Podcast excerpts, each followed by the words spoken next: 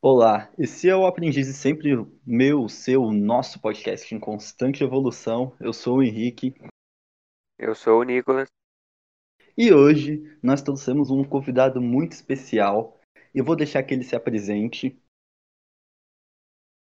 Olá, eu sou Adelson Coelho, sou professor, sou um ex-executivo de, da indústria e agora estou dedicando aí os próximos anos na gestão pública e na vida acadêmica.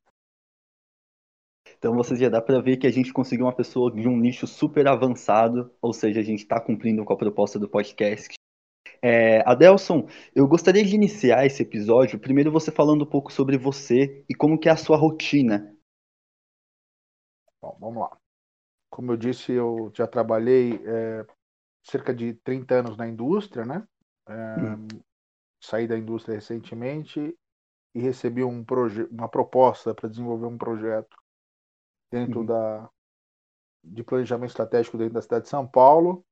Dentro Uhum. desse projeto, a gente criou uma perspectiva dos próximos 4, 5 anos para a cidade, para deixar a cidade de uma forma ah, mais alinhada aí com as expectativas de modernidade de uma grande cidade como São Paulo merece.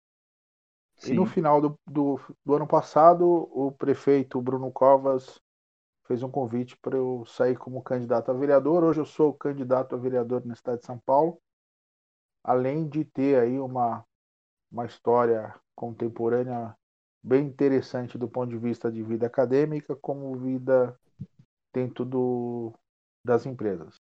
Sou mestre em administração, fiz MBA na área de gestão e tenho formação aí é, em algumas cadeiras.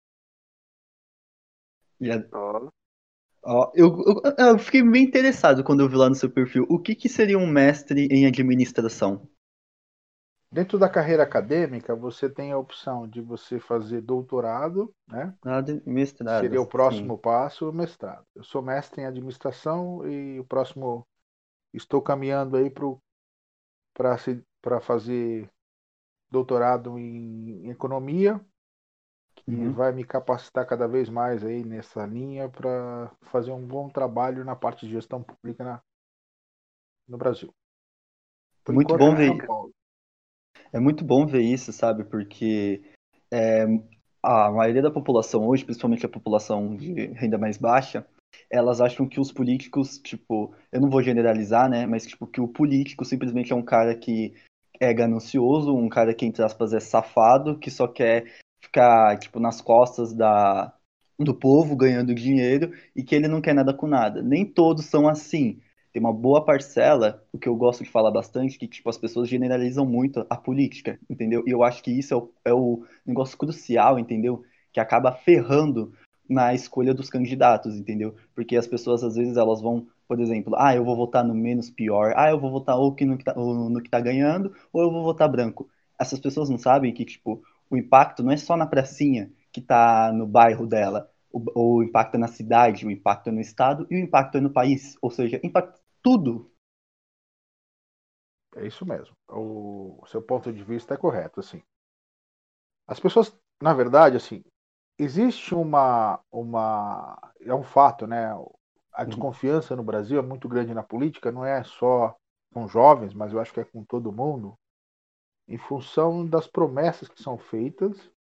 E muitas das promessas que são feitas não têm a menor possibilidade de ser executadas. Mas as pessoas, os políticos prometem, prometem e não entregam porque não dá para entregar. E aí eu classifico né, Henrique e Nicolas de Hum. uma forma com certo pragmatismo, né? As pessoas precisam se preparar para entrar na política, né? Hoje, infelizmente, uma boa parte da, dos representantes na política são é, líderes de alguma comunidade, né, que se destacaram e são representantes legais, sim, daquela comunidade. Outros tiveram uma vida artística de destaque ou, ou no esporte e acabaram entrando, mas eles não passaram por um processo de preparação. Então, por isso que eu sou defensor de uma certa preparação, não só na vida acadêmica, mas para tudo na vida a gente tem que se preparar para entrar. E esse é o meu propósito. Eu tomei a decisão de entrar na vida pública, estou me preparando para ela. Já tenho, tenho 53 anos de idade, né? Sou um jovem de 53 anos de idade aí. É, e eu Pô, me é, preparei para entrar. 53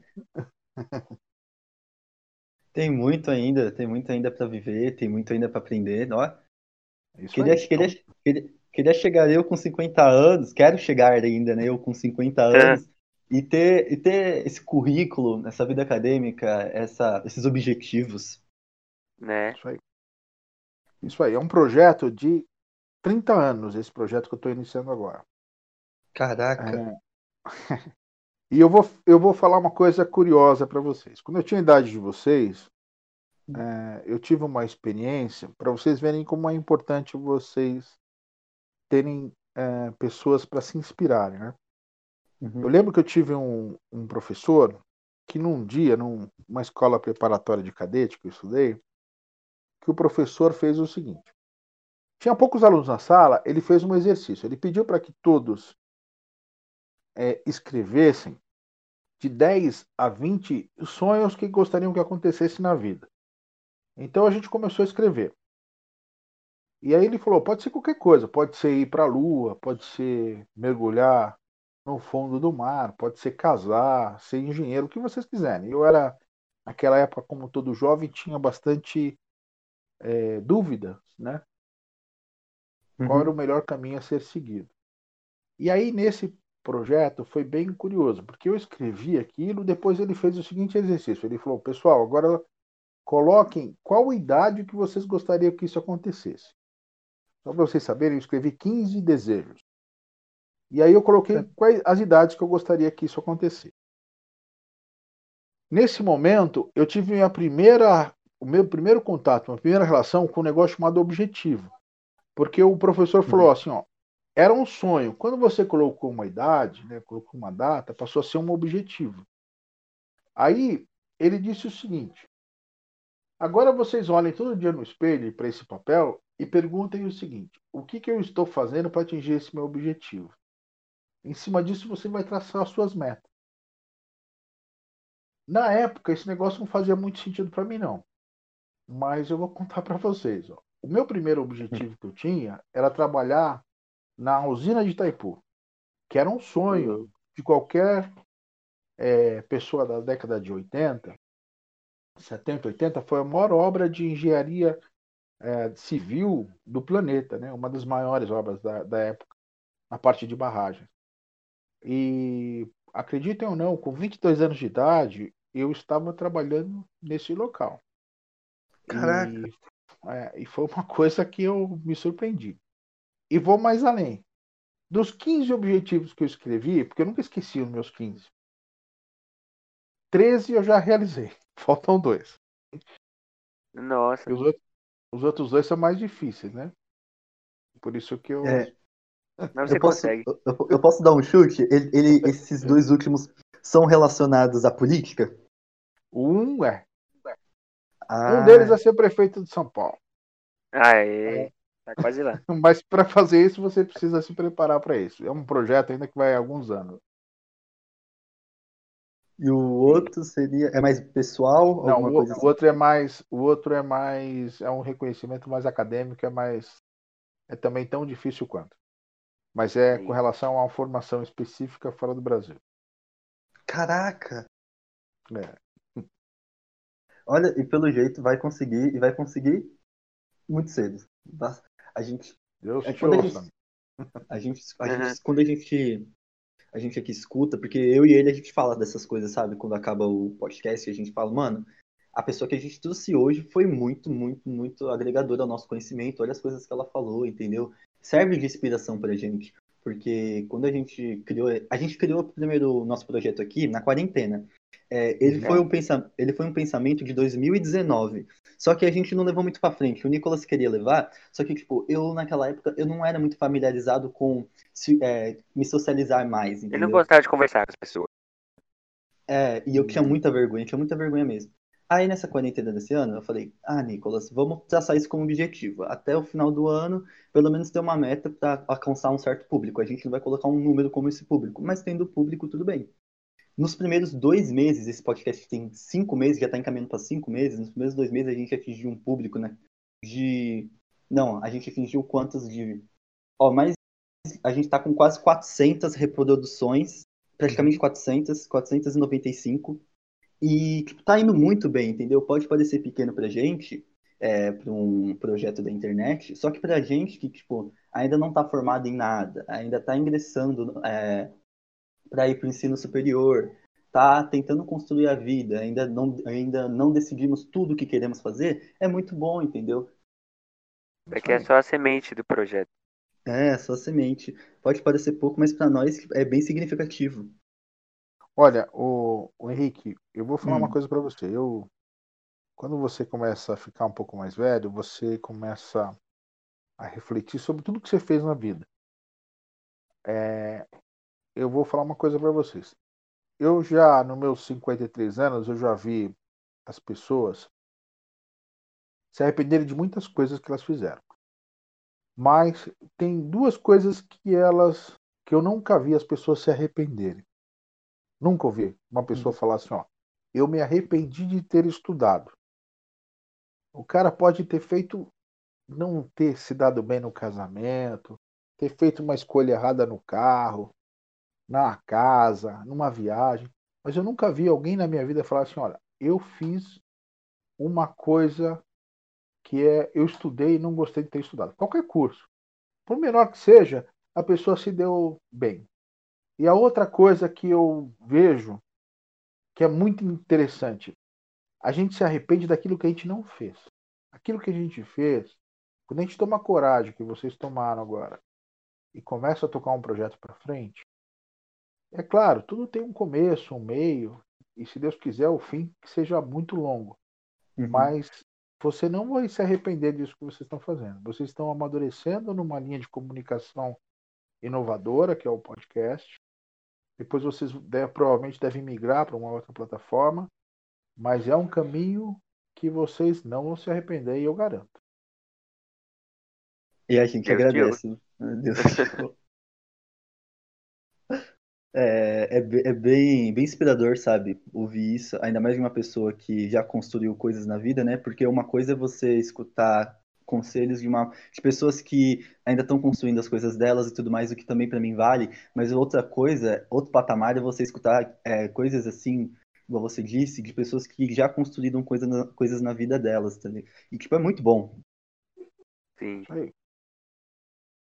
E então, Uhum. Adelson, eu tenho uma pergunta mais referente ao à política mesmo, né? Que é esse ramo que você está querendo colocar na sua Uhum. vida, para abranger, colocar mais uma coisa no currículo, digamos assim.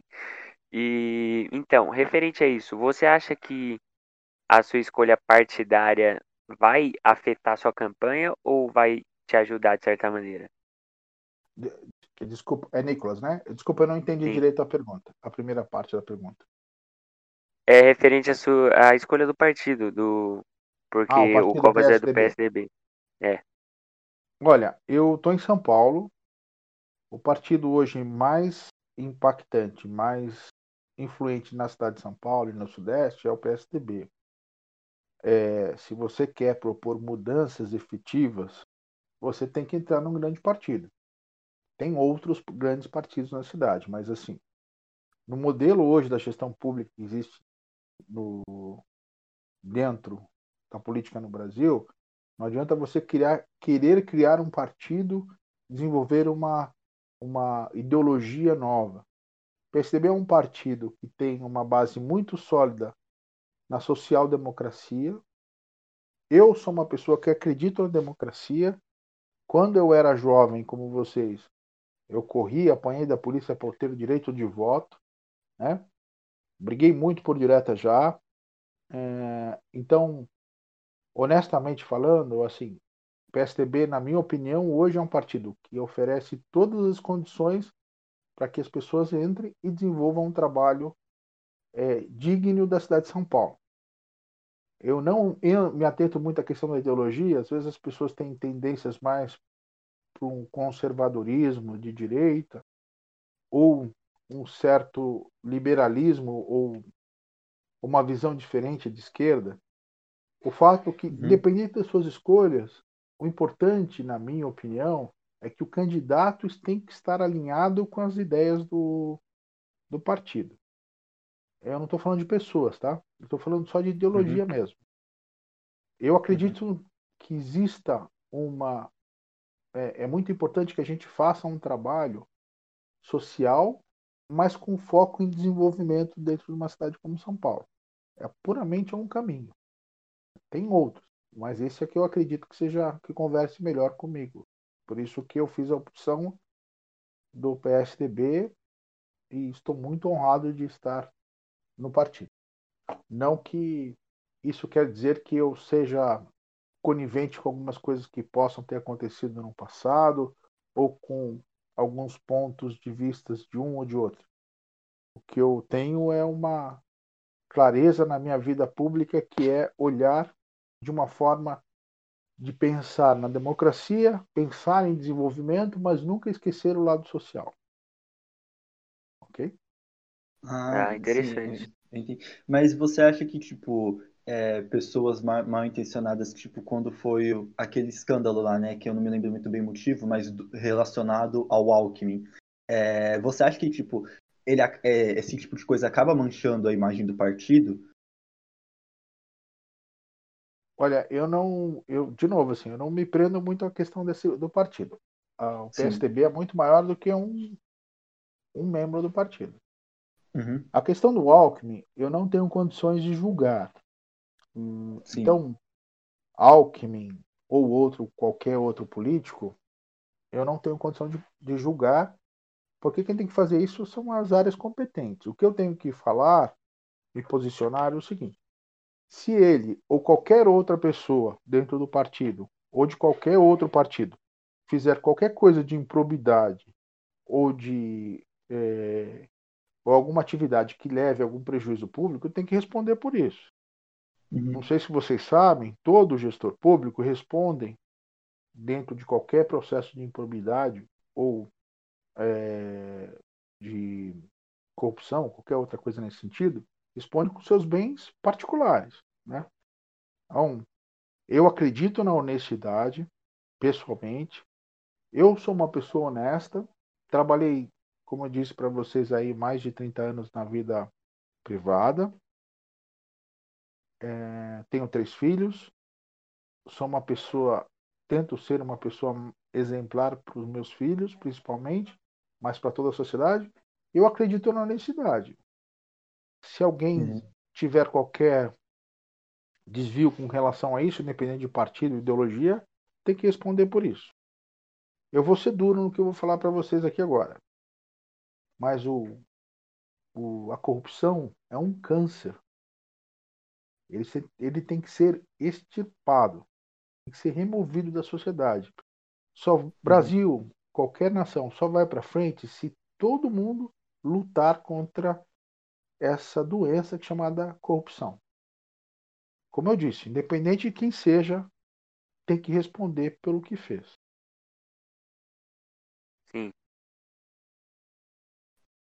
É, caraca, uma, uma coisa que tipo eu consegui absorver, né, que tipo o partido ele vai ser sempre maior que o o integrante dele, né? Então, tipo, é uma coisa que. É uma lição que as pessoas têm que aprender também, eu acho, né? Tipo, o pessoal que leva muito, por exemplo, o partido na frente do candidato, por exemplo. O cara foi extremamente corrupto, o cara, tipo, ele quebrou, é, entre aspas, a imagem do partido, mas, tipo, o partido não teve nada a ver. Quem fez foi o candidato. Então, tipo, as pessoas deveriam julgar o candidato e não simplesmente atacar o partido como se fosse um ninho de corruptos, um ninho de é, pessoas que não. de má índole, né? Ah, isso aí, perfeito. É, quando se fala de corrupto, corrupto tem CPF. Não é uhum. um partido. É como se eu falasse se uma todo mundo de uma igreja X é, fizesse algum ato pecaminoso. Não é verdade. Ah, você tem dentro da sociedade grupos. Dentro dos grupos tem pessoas boas, pessoas ruins. As ruins, elas têm que pagar pelo que fez. Claro, precisa passar por um processo de julgamento. E aí, constatando que essas pessoas são culpadas, elas precisam sim pagar pelo que fez de errado. Agora, eu não consigo generalizar nem para um lado nem para o outro. Né? Eu estou é, na última eleição a gente ficou bastante é, desconfortável e indignado com o que aconteceu com, com outro partido, que vocês devem saber quais são, qual, qual é, quer dizer, desculpe. Sim. Mas não é por isso também que eu posso dizer para você que todo mundo é corrupto, porque não é. Dentro de lá, entendeu? É um, existe pessoas boas, existe pessoas ruins. Infelizmente, as pessoas ruins ganharam, tiveram mais visibilidade, é, né?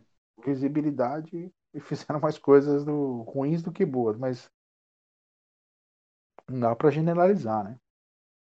É, é, Vocês é concordam eu... comigo?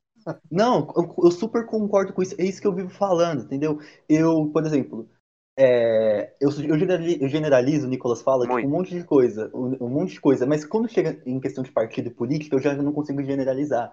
Por exemplo, é, aqui no meu bairro, tipo, eu moro em São Miguel Paulista, na Zona Leste de São Paulo. O Nicolas mora no Ermelino, aqui do lado.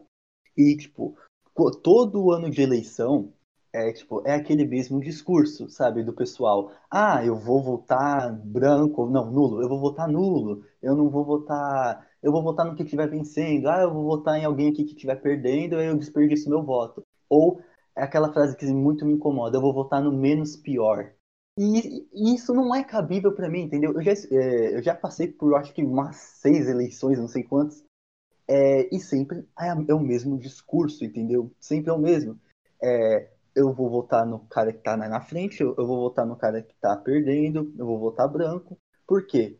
Aí a pessoa responde, ah, porque político para mim é tudo safado, porque político para mim só quer viver encostado. As pessoas se acomodam com aquele mesmo discurso toda vez. Sim, e é aí que tá o negócio, da, o negócio que eu vejo também muito na mídia, entendeu? A visibilidade do político corrupto na mídia. O político de má índole na mídia. Ele sempre ganha muito, muito mais destaque que, por exemplo, alguém que, sei lá, fez pontes, é, e ajudou, sei lá, comunidades, assim, essas coisas, entendeu? E aí que eu também acho que a mídia também ela não favorece muito. E aí eu não consigo também 100% jogar essa culpa nas costas do, do povo, entendeu? Do povo da classe mais baixa. Porque, tipo, eles consomem aquele conteúdo. Aquela visão, eu acho que não pertence a eles. É uma visão que foi ofertada a eles. Então, tipo, eles meio que general, eles generalizam tudo. É, tem razão. É. Felizmente. Tem razão, Mas... Henrique. Pode falar. Pode, pode falar. Pode falar. Não, vocês, vocês têm razão. É, o que acontece é o seguinte, olha, eu conheço a região de vocês. É, é uma região que tem uma, uma, uma que tem bastante pessoas da classe C e classe Sim. D em algumas regiões, algumas áreas são mais um pouco mais sofridas.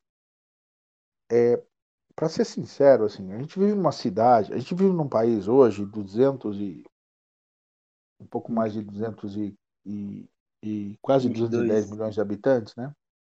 Uhum. E uma cidade de 12 milhões de habitantes, onde, se vocês avaliarem, 50% da população do Brasil, ela vive num estado hoje é, de pobreza, é, que assusta, né? Então, nós estamos falando de cerca de 100 milhões de pessoas no Brasil, não vivem hoje numa condição de vida ideal ou favorável. É muito difícil você criar uma pegar essas pessoas e criar uma uma uma expectativa para essas pessoas positiva se o governo, né, cada uhum. muda o governo, daqui a pouco estoura um escândalo de corrupção. E aí as pessoas que estão lá sem esperança, que sofrem muito, e aí quando chega uma pessoa que gera uma esperança para essa, essa população e de repente essas pessoas decepcionam, é muito difícil trabalhar com a frustração. Eu tenho um. Eu escrevi um artigo essa semana para uma revista falando dos de quatro é, eixos que eu acho importante na vida, mas eu vou exemplificar aqui que é um importante. Primeiro eixo é a questão do pertencimento, né? É como que eu eu gosto, eu quero pertencer à sociedade. Eu gosto de ser uhum. reconhecido para a sociedade. Mas como eu vou ser reconhecido na sociedade se eu não consigo ter uma casa decente para morar, né? moro em condições ruins, o meu filho sofre bullying porque eu não consigo né, dar uma condição decente para o meu filho estudar. É, e, sem questão, sem levar para questões de saúde que também são precárias. Embora você possa falar, melhorou, está melhorando, tá, mas a gente precisa passar por um toda uma reorganização na sociedade brasileira. Uhum. É, na última Constituição foi definido, por exemplo, que 15% do orçamento gerado numa cidade como São Paulo, do dinheiro gerado, ele fica na cidade. 50, mais de 50% vai para o governo federal e cerca de 25% vai para o governo estadual. Essa equação está errada. Né? Nós temos problemas crônicos na cidade de São Paulo, e para isso, eu não quero discutir a questão da mudança da Constituição no Brasil, mas sim, a gente precisa passar por um processo de mudança. Precisa investir nessas categorias, investir na educação de base. O déficit na cidade de São Paulo de, de moradia, não sei se você sabe, é mais de 450 mil moradias. Nós temos muito problema aqui. E só vai, a gente só vai conseguir melhorar e dar essa confiança para o povo se a gente começar a dar o exemplo. Eu tenho, como eu disse para vocês, eu tenho três filhos. E na minha vida inteira, eu sempre tentei ser o exemplo dos meus três filhos o político ele não poderia ter nenhum tipo de desvio de caráter. Infelizmente a gente vê um monte de, de, de político aí errando aqui, errando ali. Na própria campanha, você vê o político, se ele pegar. O político tem que viver do salário que ele, que ele ganha na.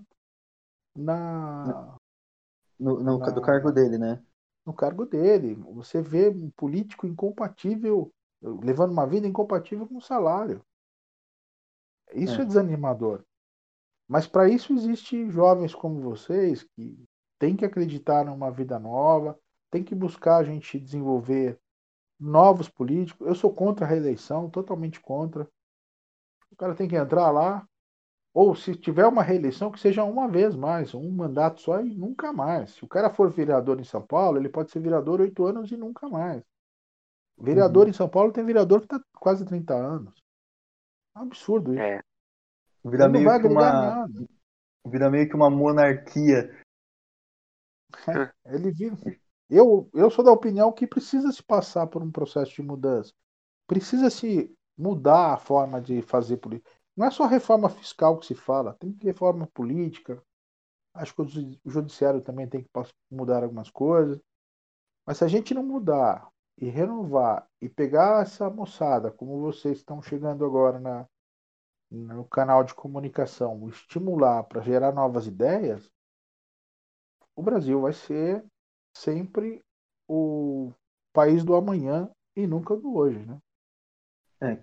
Nosso Verdade. país ele tem, ele tem tamanho, ele tem estrutura e ele tem mentes super avançadas e tem condição sim de o Brasil ser uma das potências é, como que eu posso dizer, exemplares mundiais, entendeu? É, potências mundiais mesmo. Isso aí.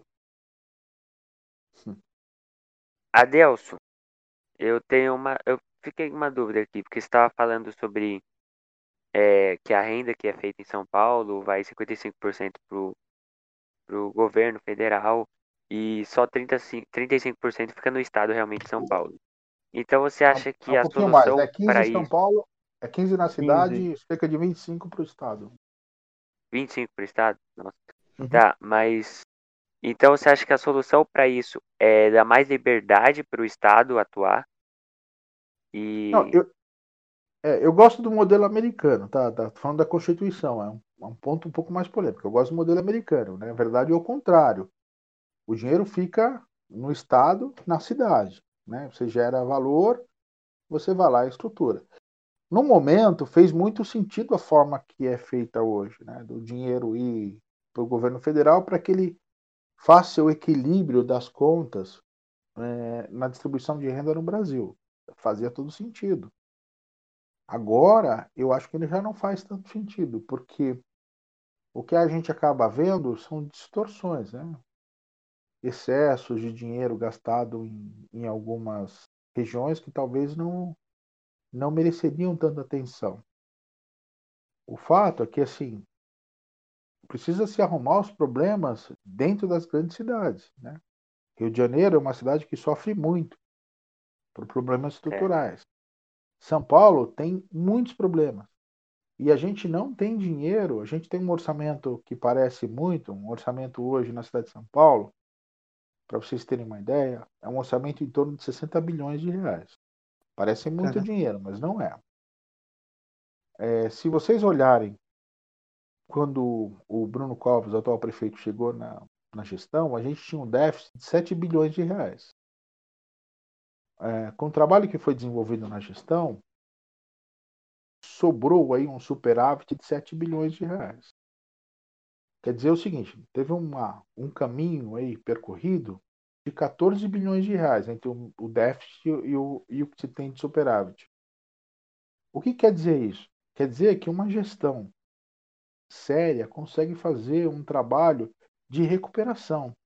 Outra coisa importante que o Bruno Covas fez, que é importante a gente pensar, a área do, de saúde de São Paulo, ela estava abandonada desde 2003.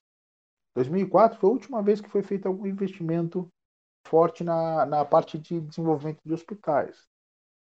Na, nessa gestão, o, o, prefeito Bruno Covas, olhando para essa questão de orçamento, ele conseguiu entregar nove novos hospitais, entre recuperação de hospital e hospital novo, é, investir em AMA, investir em reforma de um monte de escola, que não é obra dele. Ele nem fala que ó, isso aqui é minha obra. O que ele está fazendo, na verdade, é o que a gente espera de um gestor público, que é o quê? Quanto eu tenho de dinheiro, eu vou gastar esse dinheiro não ficar inventando obra para criar uma marca, mas sim entregar para a cidade de São uhum. Paulo um trabalho de zeladoria e de investimento na própria cidade. Agora vocês imaginam se a gente tivesse dinheiro nosso mesmo, gerado dentro da cidade, que é o, esse esse, essa receita que eu falei para vocês de impostos e tudo mais, que vai embora. Como é que seria a cidade de São Paulo? Seria uma cidade maravilhosa. Agora, é uma questão constitucional, então não dá para a gente ficar falando nessa esfera nesse momento. É, é, concordo, né? Porque, tipo, aí sairia bastante do, do time. É, Eu, bom, eu tenho uma pergunta, né? Já que você é a favor da privatização do SUS? Eu sou a favor da privatização. É, hum. Sempre fui. Ah, o, o, órgão público, quando você fala de privatização, você nunca pode. Você, você sempre tem que tomar cuidado com a forma que você coloca isso. Uhum. Porque assim, eu sou a favor, muitas vezes, algumas vezes eu sou contra. Mas eu vou dar um exemplo para vocês. Vocês vão, já foram um pouco a tempo? Já. Já. Poupa Tempo, Poupa Tempo é uma, uma, um órgão onde praticamente tudo lá dentro é privatizado. Você tem um atendimento como se você tivesse num órgão privado, dentro de um órgão público. A privatização, quando se fala de privatização, a gente só precisa entender quais são os serviços que a gente pode privatizar e quais você não pode. Uhum. Eu sou contra a forma de gestão de saúde que é feita nos Estados Unidos, né? Não só aqui, para vocês terem uma ideia, um número para vocês gravarem. Se você comparar, olha o, tra o, o trabalho que foi realizado na cidade de São Paulo em combate à pandemia e o que aconteceu nos Estados Unidos, só a nível de comparação. São Paulo tem 12 milhões, 12 milhões de habitantes. Nova York tem 8 milhões e meio. São Paulo é, se você comparar o número de mortes por milhão em São Paulo, foi 40% menor do que o número de mortes por milhão em Nova York. O que, que se deve isso? Ao trabalho que foi realizado de prevenção e principalmente no trabalho desenvolvido pela estrutura de saúde de São Paulo. O sistema de saúde de São Paulo, com todas as deficiências que pode ter, ele consegue entregar um nível de serviço muito bom é uma referência para quem é um estudioso da área é uma referência mundial. Infelizmente, a gente não tem tanto dinheiro aqui em São Paulo para dar um prestar um serviço melhor. Quer dizer, eu não sei ainda, né? Eu ainda uhum. não sou vereador, mas no dia que eu for vereador eu posso é, falar isso com mais propriedade. Mas a impressão que eu tenho é que não tem dinheiro suficiente para prestar um serviço de excelência para a população. Mas se você vai nos Estados Unidos e você tem um problema de saúde, é, se você não tiver um seguro que te der uma, que vai te dar um amparo, você está com um problema sério. Provavelmente você não vai ter conseguir, não vai ter nenhum êxito, que é o que aconteceu lá. Aqui no Brasil, graças ao SUS, graças à, à atuação da gestão municipal e estadual, a, o número de mortos foi muito menor comparado com a mesma cidade que é Nova York, por exemplo. Quer dizer, a mesma referência, né? a mesma cidade. Né? Mas isso é eficiência do SUS. Então, quando eu falo de privatização, eu penso, sempre penso o seguinte: é importante privatizar? Sim, eu sou a favor, mas com critério. Né? O que é que dá para ser privatizado e a que momento dá para ser privatizado? É, Existem alguns presídios, por exemplo, no Brasil, que foram privatizados, que chamam de PPP, que são parceria público-privada e funciona muito bem. E o governo paga por número, pelo, por um, um valor em cima do número de do detento, entendeu? Como se fosse uma contratação de um serviço temporário, né? Você faz uma uhum. PPP, parceria público-privada e faz esse tipo de trabalho. Acho uhum. que o modelo a ser testado e tem tudo para dar certo. Embora sempre chama atenção e tem que ter critério e procedimento. Não sei se eu respondo tá. a sua pergunta. Mas ah, não referente ao SUS em si, referente ao SUS, você acha que tem que privatizar? Então, eu acho que tem que passar por um processo de privatização. Eu só não sei, é, Nicolas, qual a, o nível de privatização. Como eu disse, é. ó, dá para privatizar alguns serviços dentro do SUS, eu acho que dá para privatizar. Eu não sei se vocês usam SUS. Vocês usam ou não? Sim. Já usei. Já usou. É, o nível de agendamento é muito ruim. Né? Embora eu tenha falado aqui que o nosso nível de serviço é melhor do que muitos países, para nós, para o padrão nosso, é muito ruim. Você demora, às vezes, seis meses para conseguir marcar uma consulta médica, uma consulta, um exame médico. É. É, numa cadeia privatizada, esse prazo poderia diminuir, né? Eu sou a favor de algumas modernidades, por exemplo, a telemedicina, sou super a favor. Por quê? É, acontece muitas vezes, e isso foi num, eu estive um, um tempo atrás estudando no interior de São Paulo, é, o atendimento do Hospital do SUS, junto com, com uma equipe lá que estava trabalhando na região. E aí o que acontecia? Demorava dois meses para a pessoa conseguir marcar uma consulta. No dia que chegava o dia da consulta dessa pessoa, ela já não tinha mais diagnóstico nenhum. Podia ter outro problema. Aquele problema que ela estava lá quando ela pediu a consulta já não aparecia mais. Então, como é uhum. que o médico pode falar de uma coisa que ela não tem nenhum sintoma? Ou tem outro tipo de sintoma? Por, por causa desse tempo. Se você tiver hoje em São Paulo mesmo, usando uma rede credenciada num plano de saúde, e tenta marcar uma consulta, se não for emergência, você vai marcar consulta também muito lá para frente. Mas não são seis meses, era um horizonte aí de um mês a dois meses. A relação privada ela é melhor, o, o Nicolas. Agora precisa sim entender o que dá para ser privatizado no primeiro momento, o que não dá. O que eu não concordo é ver pessoas morrendo por falta de atendimento médico. Mesmo hum, na iniciativa é. privada tem muito, eu acho, né? Nessa área médica tem muito é, médico que talvez não tenha tanto tanta dedicação como ela tem, essa mesma médico tem na iniciativa privada. Por isso que é, eu acho que é, talvez. O Estado desmotiva a pessoa, porque ela já é um servidor público, não tem por que dá tanto esforço assim. É, tem muitas razões, né? Mas sem dúvida nenhuma, o que mais me, que eu acho que é mais importante, Nicolas, é, eu acho que assim,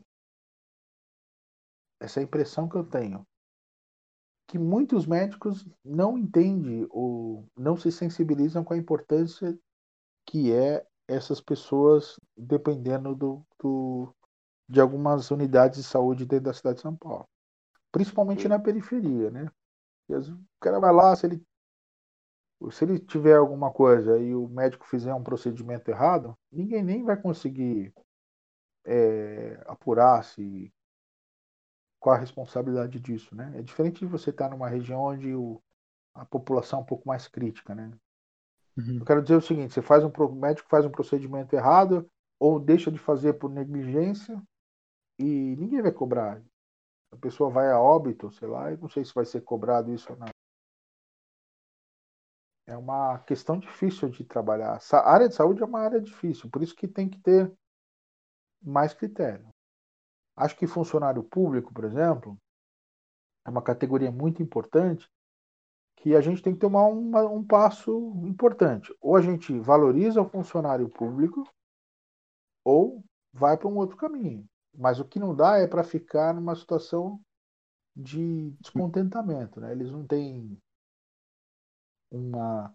Muitos funcionários não têm hoje nenhum tipo de estímulo para trabalhar na gestão pública.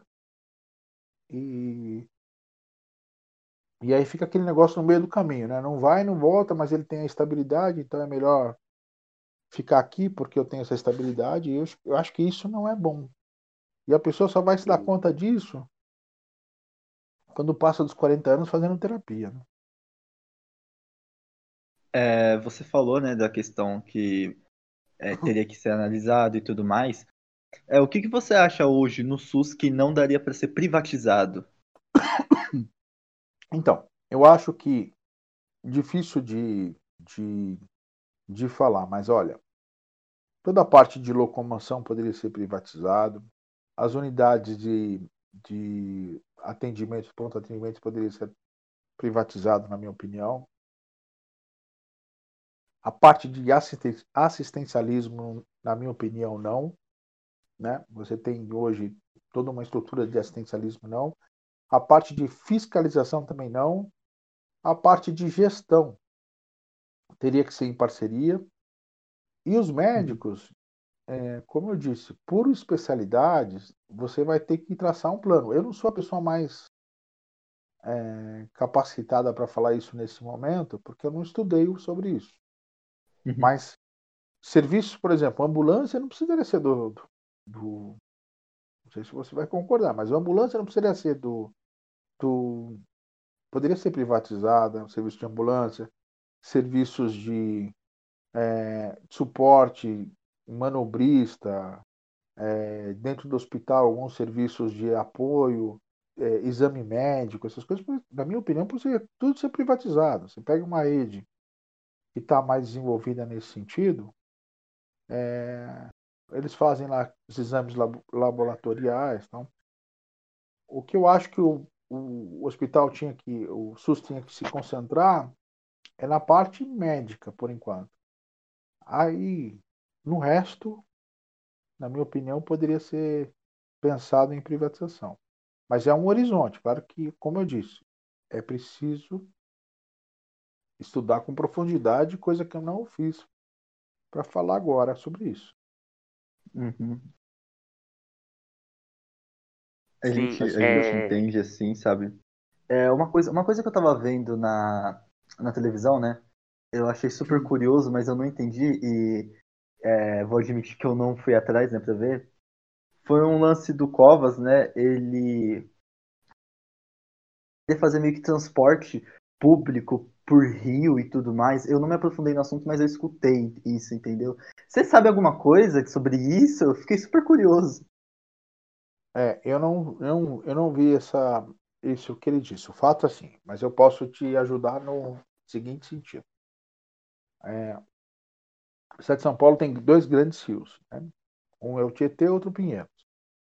É, esses rios, eles deveriam ser navegáveis, né?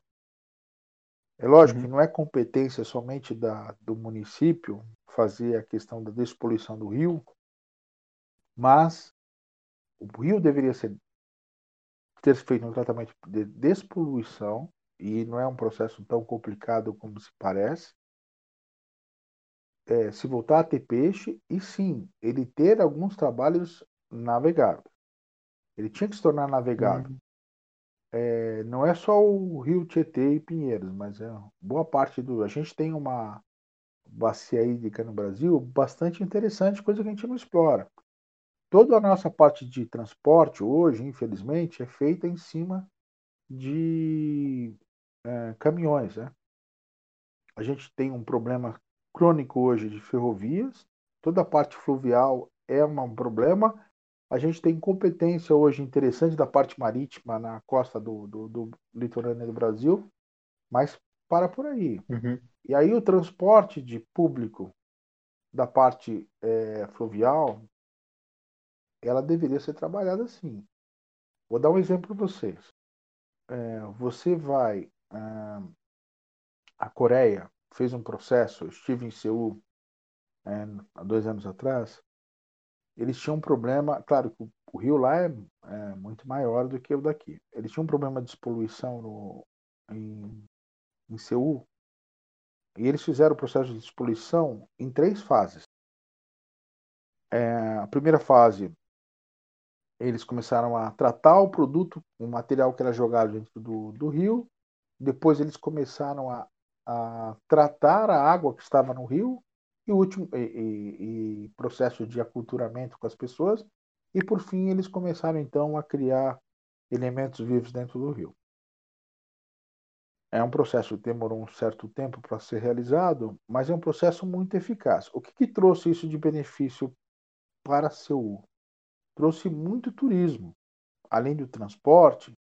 Lógico não é um transporte de massa que vai fazer aí grandes movimentações, mas ele trouxe turismo e gerou muita renda. Coisa que, não sei se vocês sabem, São Paulo é uma das cidades de maior movimento turístico do mundo, mas é turismo de negócio. E eu acho que o... chegou agora o momento da gente pensar numa cidade de São Paulo para se promover turismo de lazer, né? O carnaval já deu um upgrade, para vocês terem uma ideia, uma festa como o Carnaval, quando veio para São Paulo, ela gera de negócio na cidade de São Paulo mais de 4 bilhões de reais entre os comerciantes.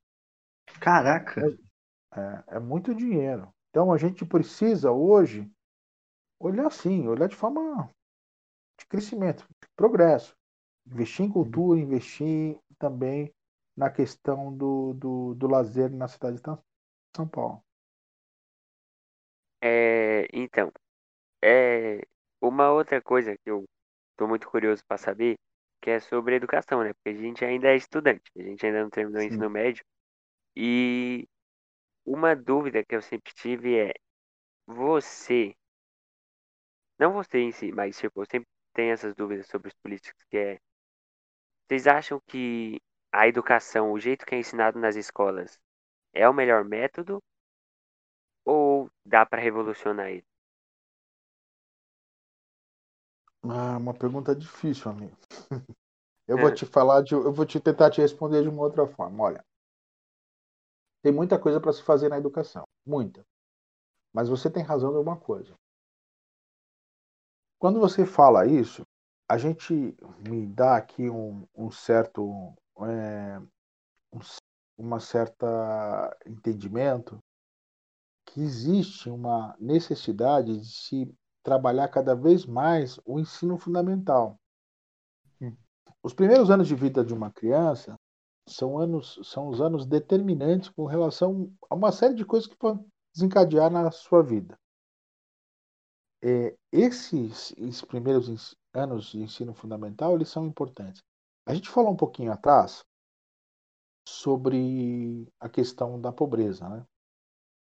Muitas crianças em São Paulo, vou falar de São Paulo porque está mais próximo, mas é, um, é, é o Brasil muitas crianças em São Paulo elas vão em, na escola e elas fazem uma ou duas alimentação delas dentro da escola. Então, isso daí, a gente precisa, de uma certa forma, ampliar para que a criança comece a desenvolver dentro das escolas atividades de é, não só de, de educação, mas de inclusão social. Eu quero dizer, é importante que a criança estude matemática, português, é, faça educação física, mas é importante também que ela comece a se estimular um espírito empreendedor nessas pessoas, nessas crianças, Nossa, ou atividades, sim. atividades com que ela consiga pensar e se desenvolver profissionalmente futuramente. Com certeza. Porque a gente, é, a gente precisa fazer com que os jovens eles se posicionem no mercado. É, eu vou tem uma brincadeira que eu falo, né? Mas é uma grande verdade. Assim, caixão, né? Não tem gaveta. Não adianta a pessoa ficar acumulando riqueza, que quando ela morrer, ela não vai levar riqueza com ela. É, é as pessoas assim, acabam entendendo como uma pessoa bem-sucedida aquela pessoa que tem dinheiro.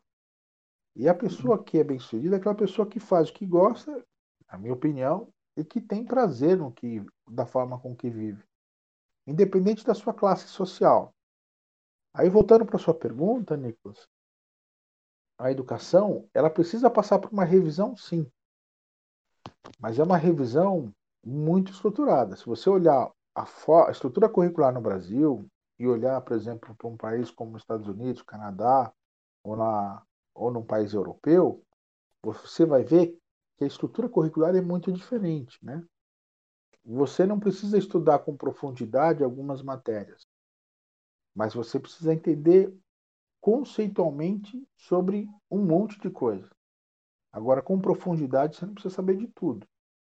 Essa reestruturação precisa ser feita, mas isso é o desafio que se tem numa cidade como São Paulo, como o Brasil, é como fazer isso numa, numa situação onde o ensino fundamental que eu falei lá atrás, ele tem tanta diferença, né? De uma criança para outra criança. Então, como é que eu vou corrigir isso no meio do caminho? Como é que eu vou mexer na estrutura curricular disso sem é, piorar mais o que é dado lá no ensino fundamental numa escola ah, mais simples, vamos colocar assim.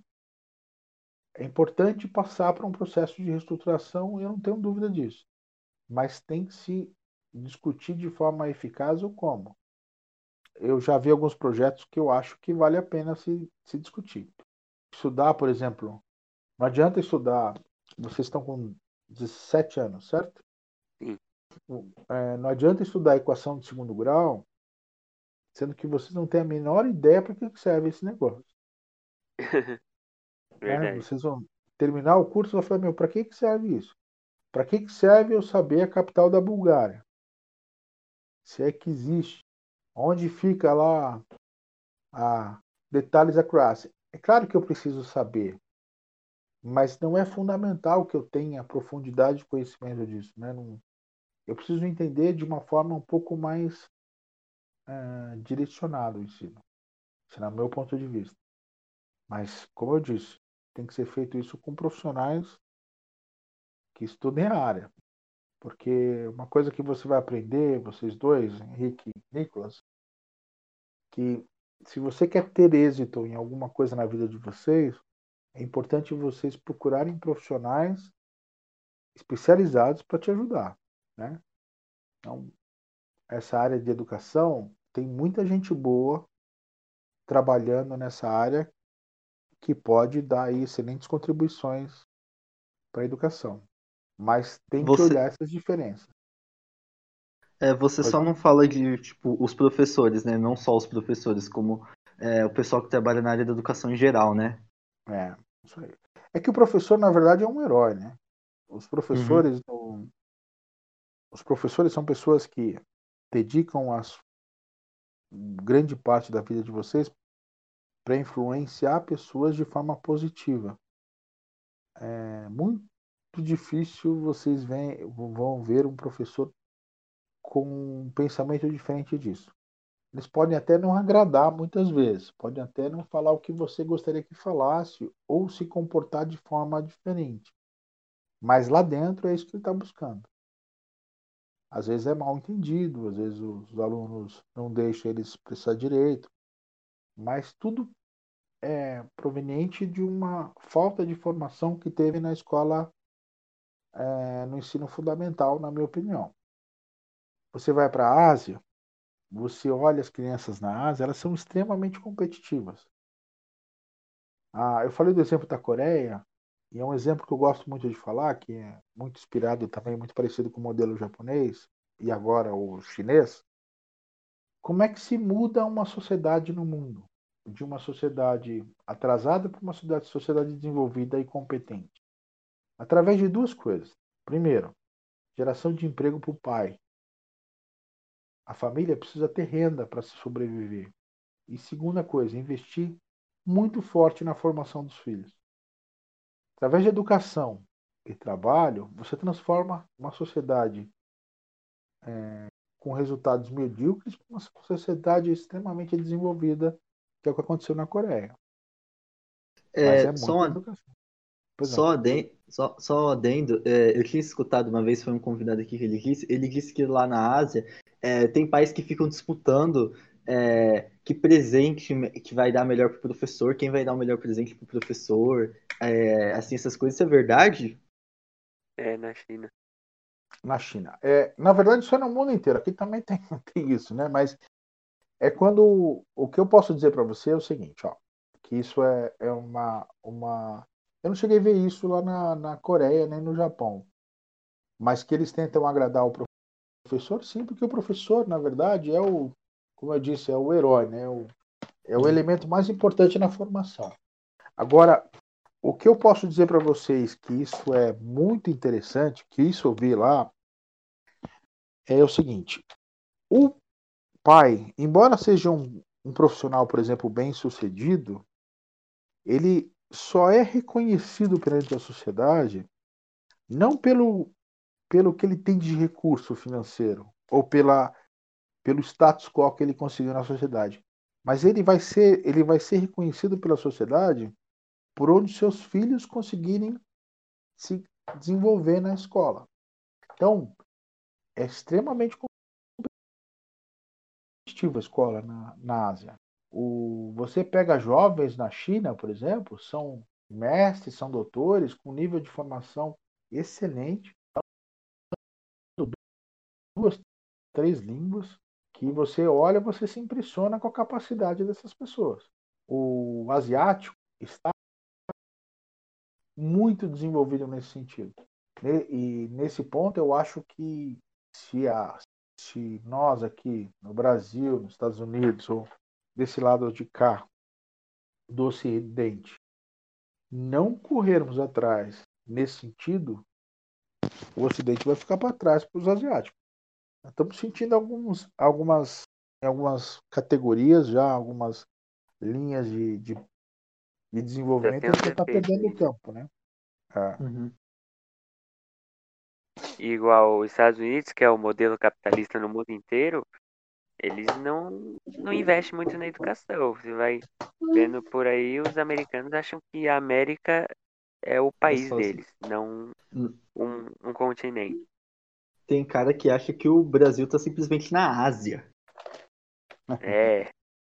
É, isso, eu vi pior que eu vi, sabe? Então, se fosse boato, tava, ah, mentira que um, que, um, que um estadunidense falou que o Brasil fica na África. Não, o cara realmente falou. Ah, deve ficar na Ásia. Não, mas aí, eu, deixa eu explicar uma coisa para vocês. Aí, é, para nós aqui parece engraçado isso, mas vou falar contar uma coisa para vocês. É porque não é importante. Então, como não é relevante na educação lá, é, você cometer esse tipo de barbeiragem para eles não é ruim. Porque para eles o Brasil é como você, ou muitos brasileiros, enxergam países menores. Sei lá, uhum. você pode falar. Eu não sei qual é, a, qual é a visão que vocês têm, por exemplo. Vou dar um exemplo de um país vizinho aqui, a Bolívia. Qual a visão que você tem da Bolívia? É um país mais desenvolvido ou menos desenvolvido que o Brasil? Menos. Menos. menos. Cheio de índio, não? Não, não necessariamente. Não, mas sei lá. não sabe.